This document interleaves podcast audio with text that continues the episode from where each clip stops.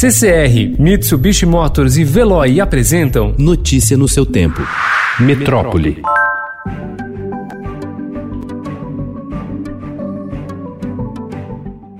Com mais de 12 internações e 4 mortes por hora no estado, a interiorização acelerada de casos da Covid-19 em São Paulo colocou em alerta autoridades e profissionais de saúde que não descartam colapso geral da rede de atendimento hospitalar com a possibilidade de um pico da doença e a aproximação do inverno. Das 645 cidades paulistas, 412 já têm pelo menos um caso confirmado e há um ou mais óbitos em 177 municípios. Em Campinas, maior cidade do interior paulista, a cerca de 100 quilômetros da capital, a sobrecarga na rede hospitalar é um risco. Opção para envio de pacientes da Grande São Paulo, o município tem estrutura de referência para atendimento de casos da Covid-19, abriga unidades para casos de alta complexidade, como o Hospital das Clínicas da Unicamp, e grandes centros de atendimento, como o Hospital Municipal Mário Gatti e o Celso Pierro da PUC Campinas. Jéssica Fernandes, de 27 anos, é uma das primeiras pacientes da Covid-19 que aceitaram morar provisoriamente numa escola adaptada de Paraisópolis para não passar o vírus a mais ninguém. O Estado conversou por videoconferência com o um grupo que inaugurou na semana passada o espaço que fica na entrada da favela em São Paulo. As salas de aula foram transformadas em dormitórios, as camas hospitalares ficam na frente da lousa, agora sem função. O Wi-Fi gratuito funciona bem.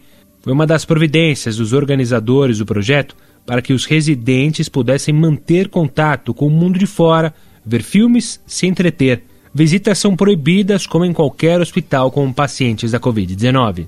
Na tentativa de aumentar a taxa de isolamento social e restringir a circulação de pessoas em São Paulo, o rodízio municipal de veículos, suspenso desde o início da pandemia, será retomado na capital paulista e atingirá 50% da frota diariamente a partir de hoje. A medida também vai valer para todo o município e não apenas para o centro, expandido o dia todo, incluindo fins de semana.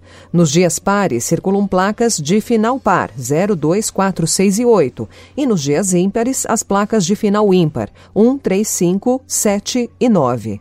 O Hospital Alemão Oswaldo Cruz informou ontem que a doutora Angelita Haber Gama teve alta após 54 dias de internação para tratamento de infecção por Covid-19. Foram 50 dias em unidade de terapia intensiva. Angelita é professora titular de cirurgia da Faculdade de Medicina da Universidade de São Paulo e referência mundial em coloproctologia estudo das doenças do intestino grosso, do reto e ânus. Foi a primeira mulher a chefiar o departamento de cirurgia da USP e fundou a Associação Brasileira de Prevenção do Câncer de Intestino.